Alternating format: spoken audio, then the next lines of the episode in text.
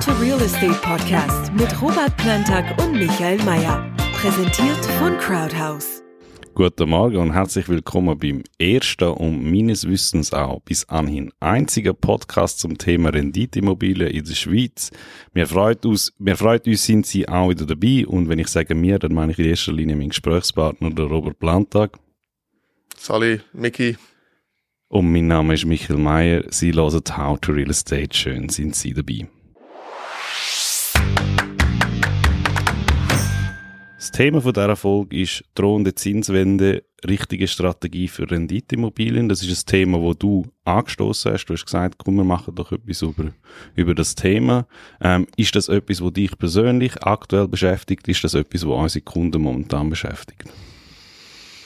Oder wieso hast du gedacht, das ist ein gutes Thema? Ja, sehr gut. Ähm, ja, klar beschäftigt es mich. Ähm, es ist natürlich für uns äh, äh, wichtig, was sich äh, makroökonomisch äh, bewegt auf den Finanzmärkten ähm, und ähm, in, insbesondere auch im Zusammenhang mit dem, äh, mit dem Inflationsgeschehen und so weiter. Äh, in welche Richtung dass das kann gehen, ist ja alles eigentlich relativ äh, auch nah beieinander, äh, irgendwo auch mit, äh, mit dem Hypothekarzins durch, durch, durch die Leitzinssätze äh, vom, vom Fremdkapital.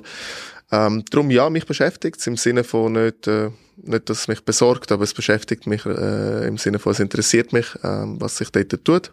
Ähm, und ich denke, es äh, wird insofern sicher auch äh, interessant sein für unsere Kundinnen und Kunden, die äh, im Bereich von Renditeliegenschaften investiert sind. Mhm. Ich erkläre schnell, was wir heute probieren. Ich würde vorschlagen, als erstes probiere ich eine kurze Standortbestimmung geben. Wieso reden wir gerade aktuell über das Thema mit Blick auf die USA, mit Blick auf den Euroraum, mit Blick auf die Schweiz. Ähm, als zweites würde ich mal schnell gerne wirklich nochmal verständlich erklären, wieso hängen die Zinsen und Immobilienpreise, wieso hängen das eigentlich zusammen, was ist eigentlich der Mechanismus dahinter und dann als drittes eigentlich das, was wirklich spannend ist, wie geht man als Besitzer von einer Renditeimmobilie, als Käufer, als Verkäufer mit dieser Situation um. Grundsätzlich, in welcher Situation sind wir? Ähm, angefangen mit dem 26. Januar in dem Jahr. Äh, Federal Reserve, die US-Notenbank, hat angekündigt, der Leitzins bleibt aktuell auf 0%. Nichtsdestotrotz ähm, hat das eigentlich recht hohe Wellen geschlagen. Vor allem wegen dem, was an der Pressekonferenz nachher gesagt worden ist. Ich lasse ein Zitat laufen von Jerome Powell, der Chef der US-Notenbank. Das, was er dort mal an der Pressekonferenz gesagt hat.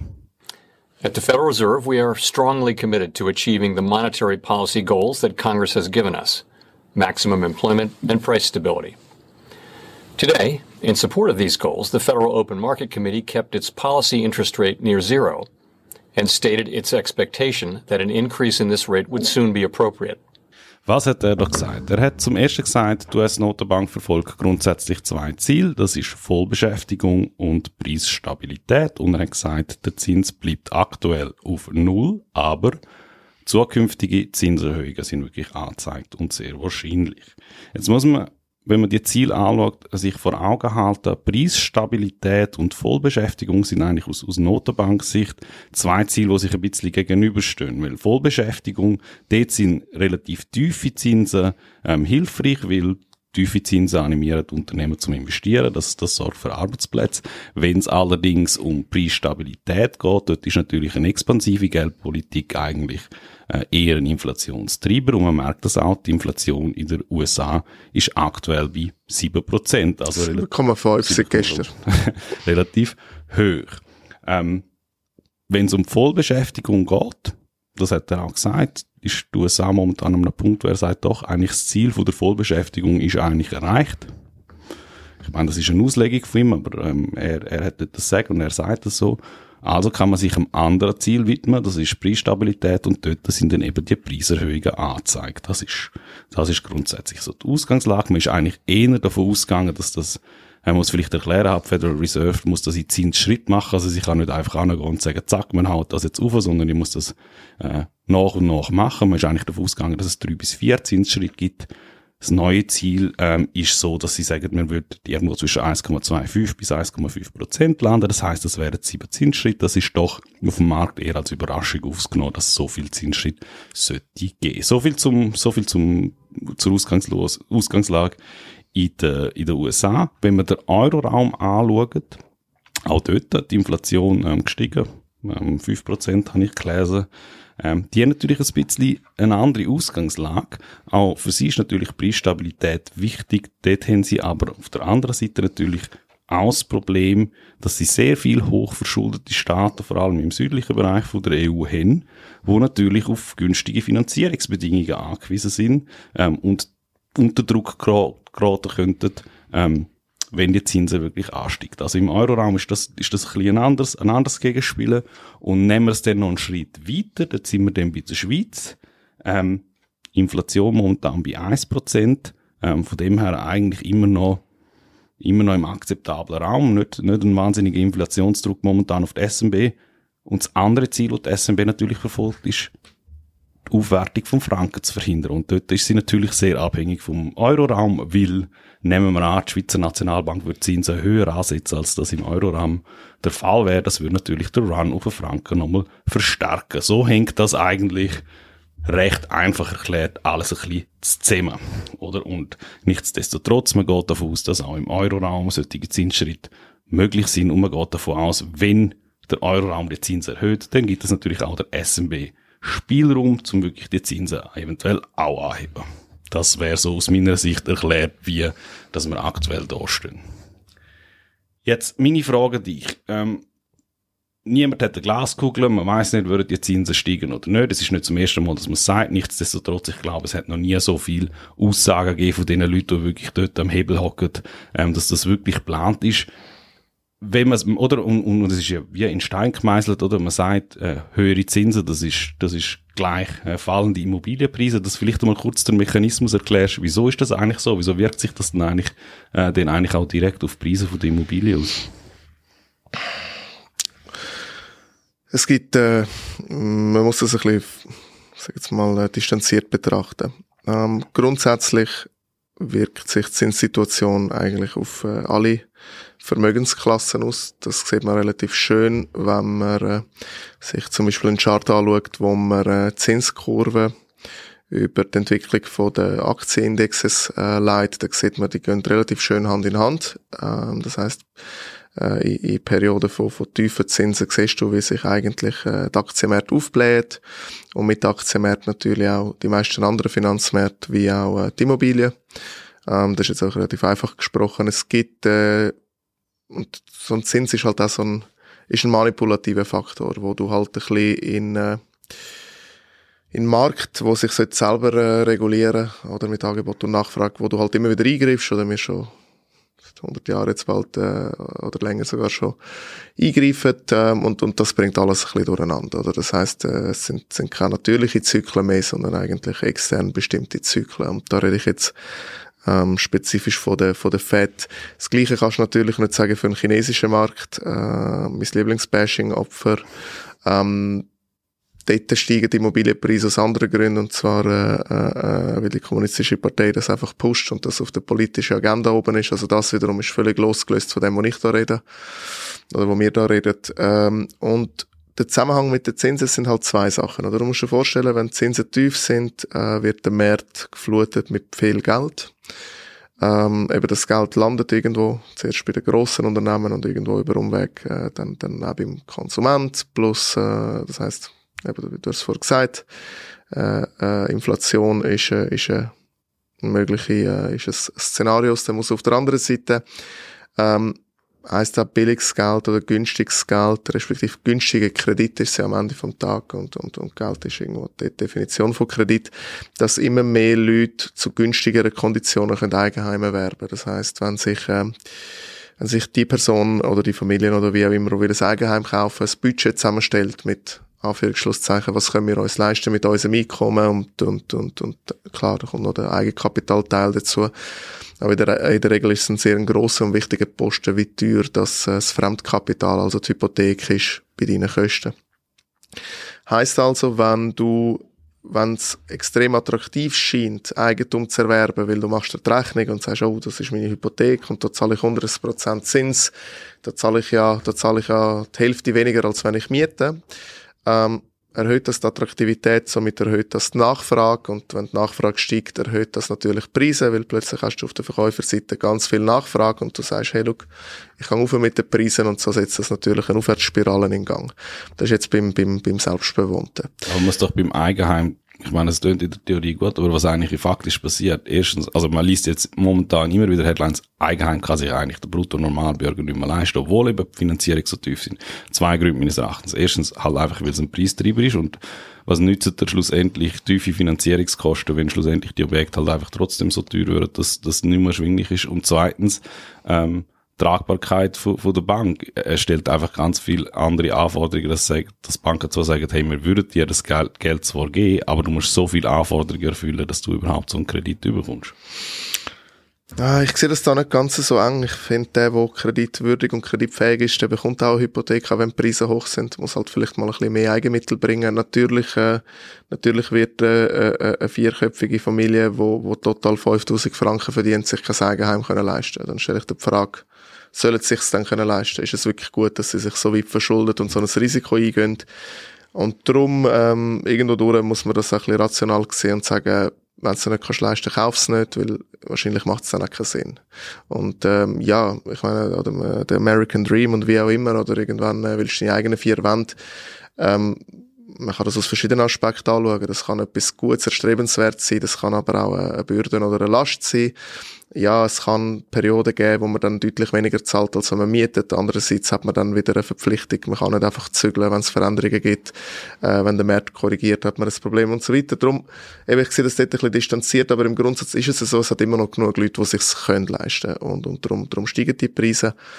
Ähm, bei den Renditeliegenschaften ist es eigentlich, äh, geht es ein bisschen in eine andere Richtung. Ähm, da geht es nicht darum, ob, ob kann ich es mir leisten oder nicht, aber es geht wieder in die Richtung.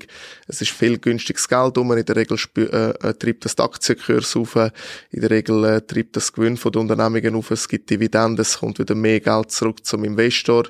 Ähm, respektive mehr Leute sind in dieser Hype-Phase drin, wo sie sagen, hey, der Markt geht durch, ich will in den Markt investieren. Das heißt auch der Druck bei den Institutionellen, wie den Fonds und so weiter steigt äh, weil sie mehr Kapital bekommen. Das, dass sie mehr Kapital bekommen, müssen sie das Kapital anlegen.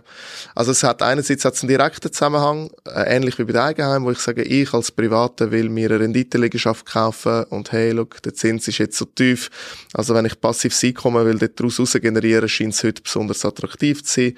Kann das dann in Relation setzen zu den Preisen und benchmarken zu anderen Investments und dann sagen, das ist attraktiv. Und auf der anderen Seite hängen alle die Finanzmärkte eben, wie gesagt, sehr stark zusammen. Das heißt, in so einer Tiefzins äh, Perioden oder Zyklus treibt das alle anderen Assetpreise auf. Das erhöht das Vermögen den Investoren generell, ob privat oder institutionell, das will irgendwo angelegt werden. Sprich, Nachfrage steigt äh, und in, äh, insofern äh, äh, das Angebot ist immer noch gleich limitiert, also gehen die Preise ähm, gehen die Preise auf und, und, und so hängt das zusammen und darum das Gleiche auch, wenn die Zinsen sinken, ähm, ja, dann ist nicht mehr so viel Geld rum, dann fangst du wieder eine, eine andere Asset Allocation an, überlegen, okay, was könnte ich sonst noch mit dem Geld machen, die Attraktivität sinkt, insofern sinkt die Nachfrage und potenziell sinken dann auch die Preise. Wenn Zinsen steigen, du hast gesagt, wenn Zinsen sinken, wenn Zinsen steigen. Korrekt.